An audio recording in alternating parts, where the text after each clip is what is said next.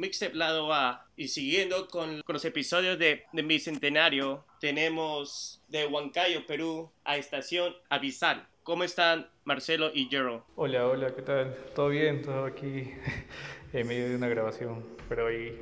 Hola, hola, ¿qué tal? Mucho gusto y muchas gracias por la invitación. Bastante felices de, de poder compartir esta charla aquí contigo, Alan. Y chévere, Marcelo, ¿qué? ¿Estás grabando algo nuevo? ¿Algo que viene Eh, después? Sí, sí, este, son algunas canciones que ya son algo para el futuro de la banda. Sí, esperemos que salga lo más pronto que podamos hacer. Que me he dado cuenta que lo último que salió fue hace un año, ¿no? Hoy fue ese día, ¿ese fue su último álbum? Sí, un poco menos, fue hace medio año, ¿no? en diciembre de- del 2020. Pero como fue el último mes de- del año, ya lo consideramos un poquito más eh, del 2021, ¿no? Ya que lo hemos estado moviendo en los primeros meses. ¿Y cómo fue la producción de ese álbum? ¿Justo lo, lo crearon antes de la pandemia o fue durante la pandemia? Fue algo este, que lo hicimos durante la pandemia, pues un término que Yera le puso que se llama coronadisco, porque fue un tanto difícil poder hacerlo, porque eh, si bien teníamos todo muy restringido acá en nuestro país, salir, no sé, como que a grabar con tus amigos era pues una vez a la semana, nos veíamos una vez al mes a veces y era un poco tedioso por todo este tema de, de- del virus que estábamos pasando a nivel mundial. Buenísimo. Me imagino que, claro, debió ser un, un temazo grabar durante la pandemia. Sí, sí, fue bastante eh, agridulce, ¿no? Porque estaba la sensación y la emoción de estar registrando un primer disco, que básicamente el sueño, ¿no? De creo que cualquier persona que tiene la inquietud musical, que le gusta tocar un instrumento o, o tiene canciones propias, o sea, puede registrarlas, ¿no? Entonces estaba esa emoción por un lado, pero por el otro estaba el temor, estaba la incertidumbre y estaba lo, lo- los otros sentimientos que han sido muy propios, ¿no? Del- De, la pandemia, del confinamiento, algo completamente nuevo para todo el mundo, ¿no? Y bueno, especialmente para el sector cultural, tanto afectado. Claro, afectó muchísimo. Pero, ¿la canción lo tenía en maqueta antes del confinamiento o lo, o crearon durante todo el proceso de la creación, de, de los primeros acordes, de las letras? Todo fue durante la pandemia. O bien, durante la pandemia. Eh, no, la creación de los temas fue incluso mucho antes. Este, hemos reversionado algunos temas que ya teníamos grabado y ha sido como que darle un nuevo aire a nuestros temas y hacer que llegue a más personas, porque dijimos, estos temas están buenos y podemos hacerlo mejor para que escuchen, sabemos que bastantes personas no lo han escuchado y para que sea la primera vez que lo escuchen y sea bien chévere. Y como dijo Yero, este, tienes mucho tiempo para hacer su- un segundo disco, un tercer disco, te puedes dar, dar como que 5 años, pero todas las canciones que salen en un primer disco es todas las canciones que has venido trayendo desde prácticamente desde que vienes haciendo música y, y eso es lo bonito del primer disco. Claro, a- una de las canciones que me gustó bastante fue de Arritmia. Creo que lo sacaron en el 2018 y lo, lo regrabaron para el PC disco. Me gusta, Sí, me gusta bastante, eh, pero me suena un poco a lo Vampire Weekend.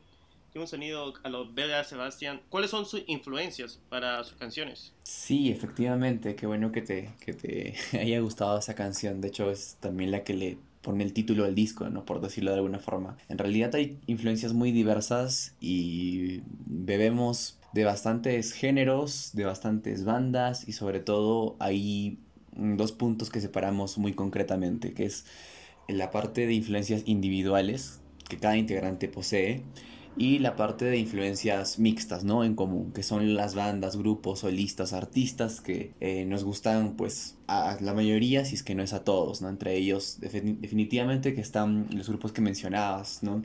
Tanto Vampire Weekend, tanto The Drums, tanto mucho de esta nueva vertiente, bueno, ni tan nueva, pero al menos refrescante vertiente del indie, del indie pop, del indie rock, tanto americano como inglés y también este obviamente latino, ¿no? Porque México y, Argentina son potencia en, en bandas, bueno, ya desde hace muchas décadas, pero especialmente ahora, ¿no? Bandas que están siendo fuerte punto de, de partida, fuerte influencia para poder tratar de emular sonidos y sobre todo para ver cómo es que lo hacen en su propio idioma, que es algo que nosotros eh, al menos hemos manejado hasta ahorita, ¿no? Poder hacer todo en, en nuestro idioma. Ah, buenazo. Y, y, una cosa que a mí realmente me llamó la atención de esa canción, Arritmia, es la batería. El que toque la batería, buenazo, realmente, que me ha sorprendido bastante. Claro, claro, fue un compás que sí queríamos que sea algo distintivo, incluso en la parte donde llegamos como que al medio, el, en los pares, este, hay una fuerte vertiente algunas cosillas que le metimos aquí de la localidad, de la música local, y fue bien influenciada en ese ritmo de, de la batería. Queríamos que sea un poco distintivo de, de todas las demás canciones. Y así de broma, siempre eh, en los ensayos eh, a los bateristas les decíamos, tienes que hacer eh, el sonido del... con el beatbox y todo. Y sí, sí, fue muy distintivo eh, la parte de la batería en ese tema. Ah, entonces no tiene un baterista fijo. no, sí, sí, sino que, eh, bueno, el grupo ha sufrido diferentes mmm, cambios de, de, integrantes, incluso de cambio de nombre, como todos los grupos en realidad, ¿no? En este tiempo que, que llevamos, que es alrededor de cuatro y pico. Eh, han habido algunos integrantes que han pasado por las filas, ¿no? De tanto Seba, que en realidad era el nombre del, del, anterior proyecto, por decirlo así, o sea, bueno, el anterior nombre de, de este proyecto, y ya con estación también, ¿no? Eh, desde ese lado ha sido un trabajo bastante interesante porque muchas de las personas que han pasado, que tampoco han sido muchas, ¿no? Pero eh, siempre en ese, en ese afán de, de perfeccionar y de, de tratar de, de llegar a la formación clásica, por decirlo así, este, han dejado mucho de, de sí, ¿no? Entonces, han sido canciones que se han construido también con, con eso, con muchos arreglos de muchas personas, incluso de amigos, ¿no? Que ni siquiera han estado de repente en el grupo, pero siendo músicos han podido aportar con algunas, alguna que otra idea. Ah, claro, porque sí escucho que hay una pequeña diferencia con la con la canción que tienen de Volviendo a Existir, que me suena bastante un rock pop, un estilo Mar de Copas y a lo que se puede escuchar con Circular, que realmente Circular me ha, gustado demasiado. Tiene un cam unos cambios rítmicos muy buenos que realmente no esperaba, que llega en un momento y, me, y viene ese cambio, ok, y viene otro cambio, ¿qué es esto? ¡Qué bueno! Y de ahí te, y me puse a escuchar una otra vez o este está demasiado bueno, que no escuchas usualmente ese tipo de canciones. Realmente, ¿cómo? Y realmente quiero saber todo esto de circular. ¿Quién, quién fue que lo pensó a crear esta canción? Claro, en sí, este, eh, bueno, mencionaste algo muy interesante que es Volviendo a Existir, que fue el primer tema que sacamos con la banda que grabamos, y Circular, que fue la última idea que hemos venido manejando y que añadimos al disco. Eh, y, y, es base de todo un trabajo de evolución entre la misma banda. Y el tema de circular, sí, la composición, eh, fue muy interesante porque metimos mano casi todos los integrantes en cuanto a ritmos, en cuanto a frases de, de, de cada instrumento. Y fue muy bonito cómo fue la creación de, de Circular, porque fue un, una vez que fuimos al ensayo todos y cada uno vino con un riff y sobre ese riff le metimos algo más, algo más y luego parecía como tres canciones divididas y luego de esas tres canciones divididas vimos cómo poder hacerla una sola canción para que funcione bien. Claro, me suena un tipo para Android de Radiohead, pero indie, estilo, estilo indie, porque son tres canciones en una y estas también son como como estabas diciendo, tres canciones en una, pero un estilo, claro, no tan rockeras, un poco más indie, pero que también tiene sus cambios rítmicos bien distintivos, que realmente me ha gustado, porque es algo que no se escucha usualmente, y además que también hecho a la vez. Hola, muchas gracias. Sí, este, en la parte compositiva, eh, cada uno sí le dio su granito de arena. Y en la parte de las letras también cabe resaltar que Gerald ahí hace una combinación de frases un poco, un poco distintas a lo que normalmente se suele, se suele componer en las canciones. A ver, que te puedo explicar un poco más, qué, en qué se inspiró en las letras. Sí, bueno, en realidad circular es un tema bastante especial, porque como menciona Marcelo, fue eh, de un constante, de una constante evolución, ¿no?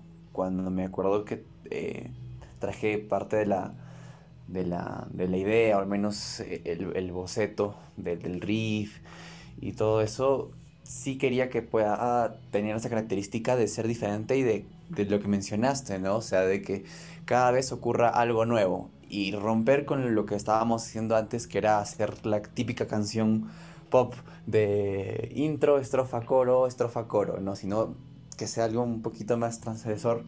Aún así no le guste a nadie porque también es un poco ese riesgo, ¿no? Felizmente creo que no pasó, sí ha habido bastante bonita recepción, pero como tú lo mencionas, ¿no? O sea, tampoco no es algo muy, muy común y a veces eso también lo hace un poquito más extraño y precisamente esa extrañeza que siento que, que emitía este tema, eh, traté de plasmarlo en, letras, ¿no? Que también sean diferentes, que también sean eh, muy fuera de lo común y es por eso que traté de unificar las palabras sin los conectores, que es parte de, una, de un juego de palabras en el género lírico, ¿no? Más que nada en la poesía y en ese esa onda de poder hacer como como que un collage de palabras, así como muchas veces podemos ver collage, no sé, de colores, de recortes, de sonidos, también pues existe, ¿no? Esa, esa forma de hacer palabras y creo que fue un poco en la búsqueda de, como vuelvo a mencionar, ¿no? Tener esa canción extraña, rara, o sea que no, no sabes por dónde va, ni cómo empieza, ni cómo termina, ¿no? Y eso creo que es lo más bonito y destacable, además de la, de la parte intermedia, ¿no? Que, que pudimos tener ese lujo, yo puedo decirle, porque realmente es muy bonito poder haber tenido un cuarteto de cuerdas, ¿no? Para la parte de los violines, del cello, del, de la viola. Entonces son cosas y son detalles que por lo menos en nuestra ciudad nunca ha habido y ni nunca se hizo. Y eso es parte un poco de la misión, ¿no? De estación. Y, además eh, es bien interesante lo que estás diciendo, porque me imagino que tú eres el que crea las letras la mayoría de las canciones o todo es grupal? Sí, bueno, eh, en sí es el trabajo de arreglos, sí es de absolutamente todos los que han pasado, ¿no? O sea, siempre, por más idea avanzada que se tenga, siempre, siempre la última palabra la tenemos todos en el lado musical. Y en el lado, pues, de las letras, sí, en cierta forma eh, hay una predominancia por mi parte, pero también eh, existe esa, esa habilidad y ese recurso por parte de Marcelo. Entonces, eso es lo más bonito de, al menos hoy fue ese día, y yo creo que de lo que va a venir también probablemente, y que es el tema de poder haber unido muchas veces ideas, con, eh, tanto musicales, y también una que otra cosita, de repente algún detalle, pues más en el tema de las letras y así, pero generalmente como es eh, que hay una predominancia siempre, ¿no? De, que el que ya la piensa o se inspira en la canción ya más o menos sabe por qué va a ir, entonces como que le corresponde hacer la letra. Eso sí es un poquito difícil poder, eh, no sé, eh, trabajar entre varios, ¿no? Es mejor que creo que uno lleve la, la idea temática por ese lado. Y la música sí, obviamente se tiene que trabajar entre todos porque más cabezas pues piensan mejor que una, definitivamente. Claro, no, yo preguntaba eso porque justo hay una de las canciones que también me ha gustado bastante, era programación horizontal. Y una de la de parte de la letra era cuando prendo la radio, los hits de la juventud de papá, como que suena a una crítica a la radio actual. O no sé si todo es correcto en esa nota. Sí. Claro, claro. programación es un tema muy de crítica para para los medios en sí, los medios tradicionales que eh, algunos programas muy conocidos que se apegan mucho a lo nostálgico, pero ni siquiera a lo nostálgico como que de culto, sino a lo nostálgico más lo que vende y paran repitiendo eh, muchas cosas que hasta, hasta cierto punto te cansa. Y, y eso es crítica, crítica netamente a, a todo lo que estamos viviendo en cuanto a medios medios masivos. Eh, la letra es igual, lo compuso Gerald para programación y tal vez eh, él tenga un poco más de palabra en, en lo que significa toda la letra de programación. Sí, de hecho que es exactamente como lo decías, Alan. Es bastante explícita, ¿no? La, la letra en el sentido que que trata de, hablar acerca de, efectivamente los medios de comunicación tradicionales, ¿no? Que son la radio, la televisión, más que nada. También está la prensa escrita, pero como que va más en la radio y la televisión, ya que deberían ser medios que puedan proyectar cosas eh, más interesantes de las que a veces proyectan, ¿no? Entonces es un poco esa crítica tanto a la radio y a todos los defectos que tiene, porque al Perú le gusta vivir de la nostalgia, ¿no? O sea, tú buscas las estaciones y quizás las únicas que pongan cosas nuevas eh, son las de reggaetón y trap, que no está mal, ¿no? De hecho son géneros interesantes y muy bien producidos, pero la situación es que... Pero la situación es que para otros géneros no hay cabida y si ni siquiera hay cabida para grupos que nos encantan, dígase, no sé, los que estaba mencionando un rato, ¿no? O sea, si no hay espacio para ellos, imagínate lo que puede hacer para las bandas actuales de acá, o sea, no, no hay, no existen los espacios, no se, no se les brinda. Y bueno, la segunda parte habla acerca de los reality shows. De hecho, eh, hace ya unos cuantos años atrás empezó a ponerse muy de moda, ¿no? Programas eh, reality de dos equipos que competían con juegos absurdos y, y de hecho que preocupaba porque, aunque parezca anécdota, los, los chicos de los colegios, cuando se les preguntaba qué querían ser de grandes, ya no te decían pues médico o, no sé, lo que fuese. Ni siquiera por último te decían futbolista, ¿no? Que es como que de las profesiones más idealizadas, sino te decían, no, yo quiero ser un guerrero del programa que estoy mencionando, ¿no? O no, yo quiero ser un combatiente de ese tipo de programas. A la par de otro tipo de reality shows, no tanto como eh, los, los castings de voz o los castings de imitación, que al final terminan siendo la copia de, de la copia, ¿no? Y bueno, es, es un fenómeno muy, muy importante de la comunicación que yo creo que de acá a un tiempo se va a poder investigar, ¿no? Toda la década pasada. Y básicamente ello trata de hacer un poco esa crítica. Cabe resaltar que también nosotros, o sea, hemos estudiado comunicaciones yo ya terminé, ya me licencié también en esta carrera y Gerald está a punto de terminarla. Y también por ese medio sabemos todo, todo lo que conlleva a tener un medio eh, de comunicación y, y, más que nada es la crítica a lo masivo, porque sabemos que también hay eh, programas como, como el, en el que estamos, que sí le dan como que esa cabida a nuevos proyectos, a nuevas nuevas ideas y la hacen, la, la comparten. Y eso es lo, lo, chévere que también podemos nosotros decir acerca de eso. Claro, no, lo que está diciendo es cierto, que, bueno, no estoy, bueno, lo poco que estoy enterado de, la, de las programaciones que realmente se ha vuelto muy faranulera, se podría decir de esa manera, eh, y que lamentablemente no hay mucho, este, esos canales, espacios abiertos para la nueva generación de artistas, eh, musicales, teatrales, porque más o menos el, teatro también ha, caído bastante en el Perú. Pero a mí lo único positivo de que se escuche música antigua es que me hace sentir más joven.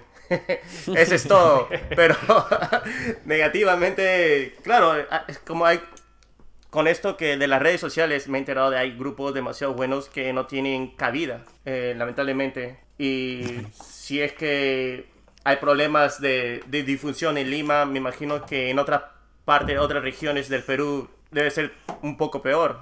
Sí, definitivamente, pero hay un arma con lo cual creo que se cuenta y es quizás eh, el haber estado en un tiempo y en un momento tan complicado que ha potenciado eso, y me refiero a la Internet, a los servicios de streaming, al YouTube, al Spotify.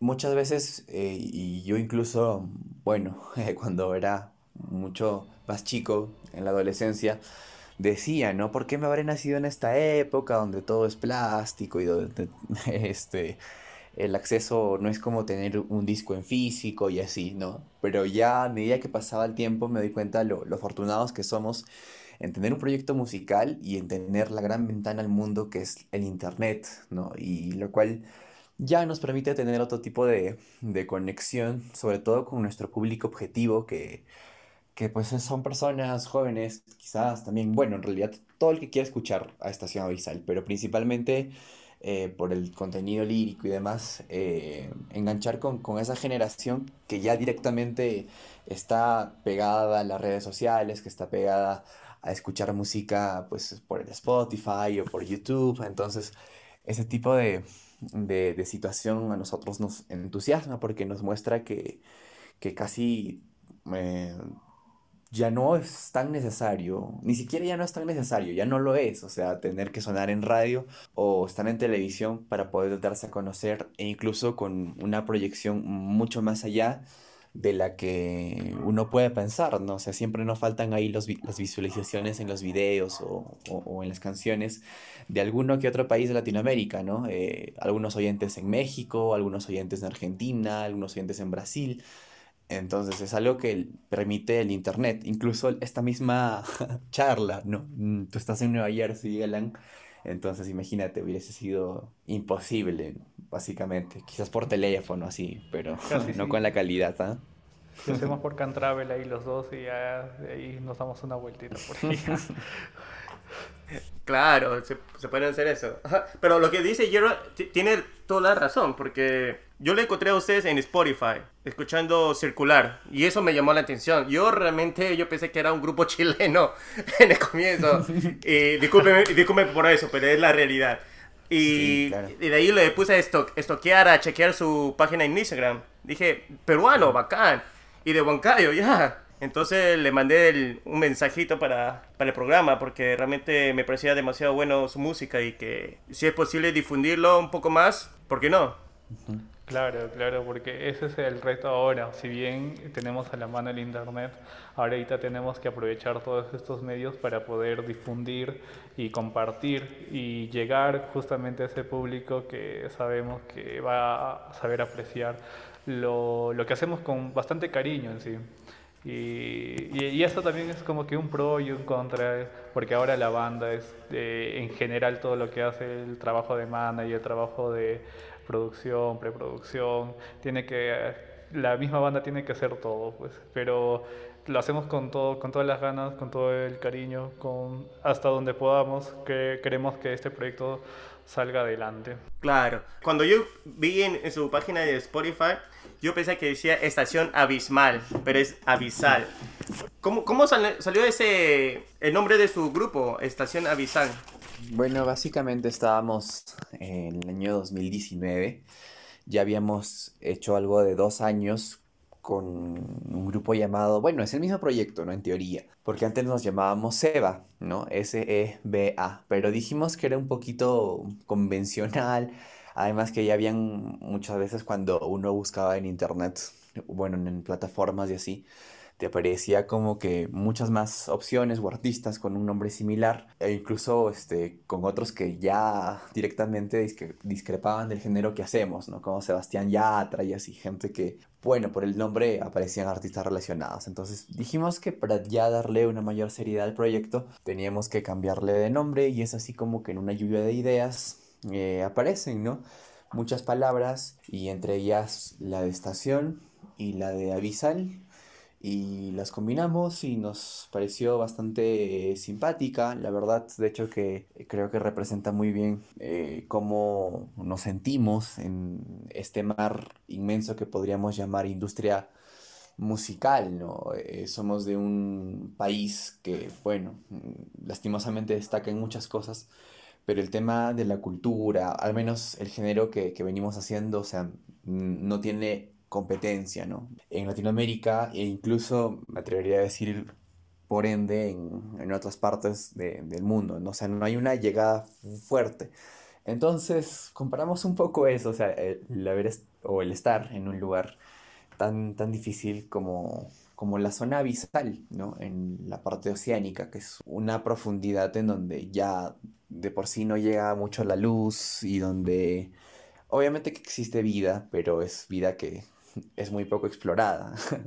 y yo creo que es un poco que, que, lo que el grupo también es, ¿no? Lo que, lo que por el momento viene siendo todavía, me atrevería a decir, un grupo de culto, ¿no? Porque en Huancayo sí hay una cierta em, resonancia, ¿no? Para con nuestro trabajo.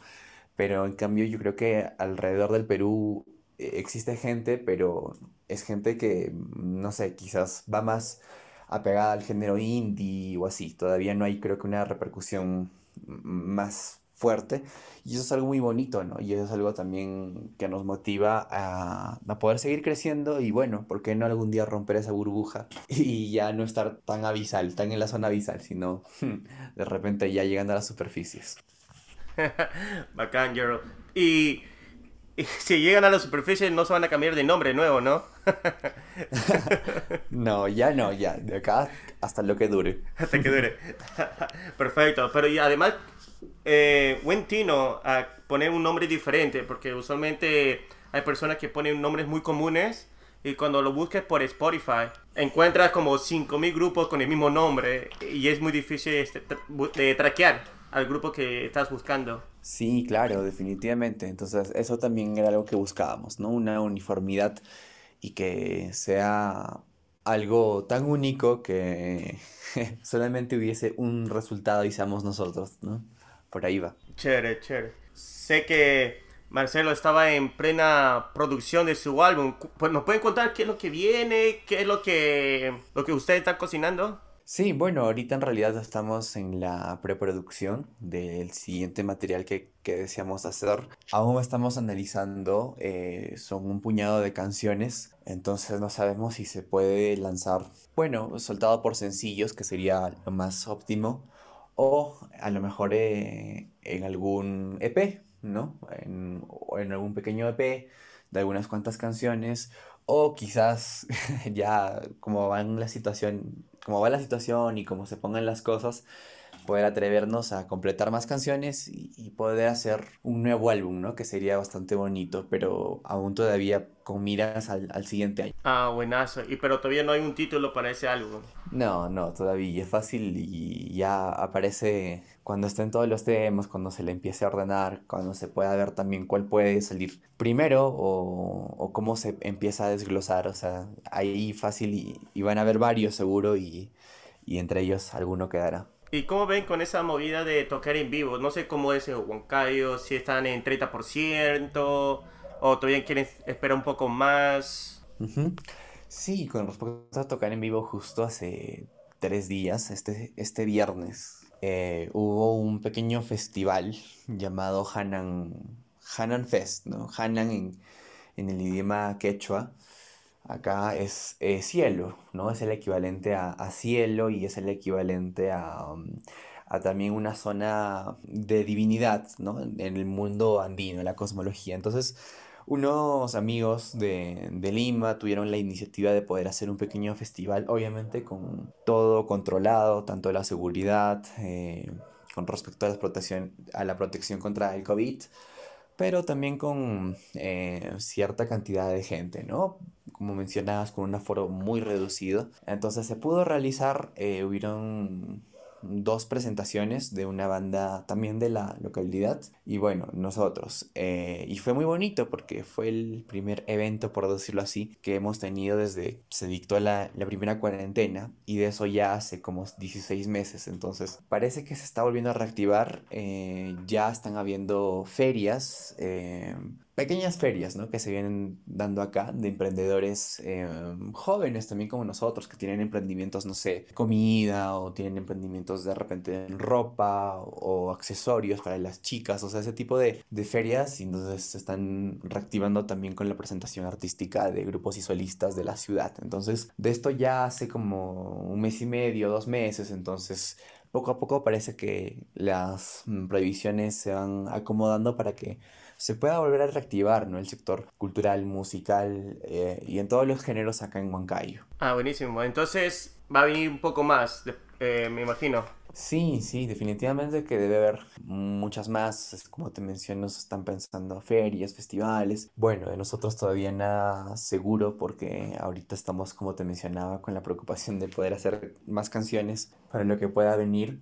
Bueno, de hecho ya las están, pero ordenarlas Sobre todo, eh, algo que sí ya es seguro para el tema de presentaciones en vivo es la presentación de nuestro disco, ¿no? De hoy fue ese día que ya no pudo tener la oportunidad de, presentarse en vivo debido a todas las restricciones. Nosotros lo lanzamos en diciembre del año pasado y que fue una época complicada, ¿no? Porque ya en, dos semanas era Navidad, eh, lo lanzamos como el 12 y ya luego de Navidad hubo de nuevo un confinamiento, ¿no? producto de, de, una segunda ola gracias a, a las fiestas navideñas. Entonces fue como que eh, una cuarentena de 3, 4 meses hasta aproximadamente eh, abril, ¿no? Entonces, recién es como te comento que se está empezando a reactivar ello, entonces nos gustaría muchísimo si poder hacer la presentación del, del disco, ¿no? Con público y, y, con esa interacción. Obviamente pensando en un lugar bastante bonito, a lo mejor un auditorio, un pequeño teatro para que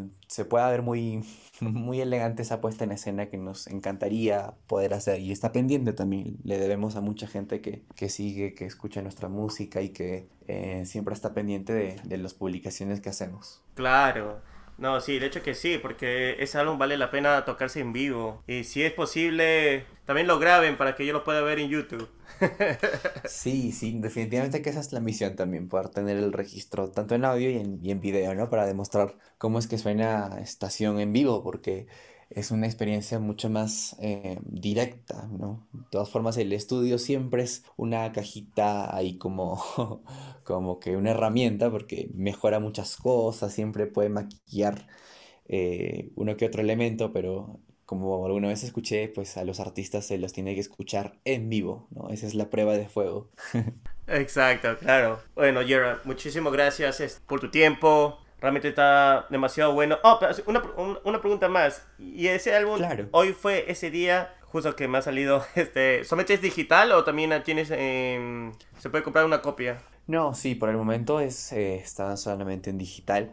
Tenemos la intención de todas formas de que en un futuro quizás se pueda editar en, en disco compacto, que sería lo más eh, recomendable. Incluso unos amigos nos estaban también como que aconsejando el poder hacer una edición de cassette, que tampoco no es tan... no sería tan descabellado porque sí es que se hacen algunas producciones en Perú todavía en cassette, pero más que nada modo de recuerdo, ¿no? De coleccionable, porque ya pues obviamente en el 2021 ya es muy poco probable que, que alguien tenga o que alguien use, ¿no? Eh, recurrentemente la casetera. Entonces, más que nada son como que elementos de recuerdo que estamos barajando de todas formas las posibilidades de, de poder hacer. Y yo creo que, que sí, ¿no? Tarde o temprano sería muy bonito que pueda tener una edición física. Claro, ah, pero realmente no es tan descabellada porque ahora usualmente ya están sacando ese estilo en cassettes y también en vinilo. Acá este, hay una, un boom de vinilo. Sí, sería también un sueño enorme el poder hacerlo en vinilo, pero siempre también es una inversión, eh, al menos para lo de, sí, un long play, sí, bastante, bastante importante, ¿no? Y, y sí, sería muy lindo. Si no pasa con este disco, que pase con alguno, no sé, ese sí es un, un sueño mío, que alguna vez música que pueda hacer pueda sonar directamente en un acetato, no pueda estar ahí, debe ser una experiencia muy linda. Yo siempre he pensado que, que el disco de vinilo es el, el artefacto por excelencia para, para, escuchar música, ¿no? Ni siquiera todo lo digital, ni siquiera todo lo que ha venido después, yo siento que ha podido superar esa calidez, esa, mm, esa limpieza, ¿no? Que, que tiene el disco de vinilo para hacer, bueno, para proyectar música. Claro, sí, no, realmente yo soy un fanático de vinilos y, y, si se da la posibilidad con este disco en la próxima, me avisan porque realmente me gustaría tener uno de, una copia de ustedes. Uy, muchas gracias, muchas gracias, Allen. Sería bastante bonito que lo puedas apreciar todo, ya que me mencionas que también eres un amante del, del, disco de vinilo, que es lo máximo. Ah, no, sí, de hecho que sí. Realmente cuando tienes un buen equipo, unos buenos audífonos y escuchas en detalles cada sonido, cada instrumento, es otra cosa, es otra cosa, realmente, que no se ha podido copiar con el disco compacto, que, que tal vez sea mucho más accesible, pero no tiene ese mismo... se pierde en lo digital, lo que es el, lo analógico. Sí, claro, sí, es, es Hay una comparación, ¿no? Bien bonita que alguna vez escuché. Y es que escuchar música en vinilo es como ver una película en el cine. Y escuchar ya música a lo mejor en, en un CD es como ver una película pues con un Blu-ray, ¿no? En un televisor con Blu-ray. Pero escuchar ya así en MP3 o, o, bueno, en todo lo que ahora se, se puede escuchar, incluso en el streaming, ¿no? es como ver la película, pero pasada por televisión y una televisión antigua. Entonces es un poquito esa comparación bien, bien simpática que alguna vez escuché y de hecho, ¿no? O sea, ese disco de vinilo tiene esa propiedad de, de envolver, ¿no? Claro, eso sí. Bueno, Jero, no te quito más tu tiempo. Muchísimas gracias. Realmente me gustó escucharte y a Marcelo también. Y saber un poco más de su grupo y para nuestros tapes. No se pierdan de este grupo que está demasiado bueno. Estación Avisal. Escuchen, hoy fue ese día que ese álbum está demasiado bueno. Y también escuchen sus singles. Y que se puede encontrar en todas las plataformas digitales. Correcto, Alan. Muchas gracias también por la invitación. Muchas gracias por el espacio. Y bueno, encantados de volver seguro muy pronto y con los demás chicos para comentarte ya lo que se ha estado haciendo en este tiempo que se viene. Así que muchas gracias de nuevo por la invitación y un abrazo muy fuerte hasta por allá. Muchas gracias, hasta luego.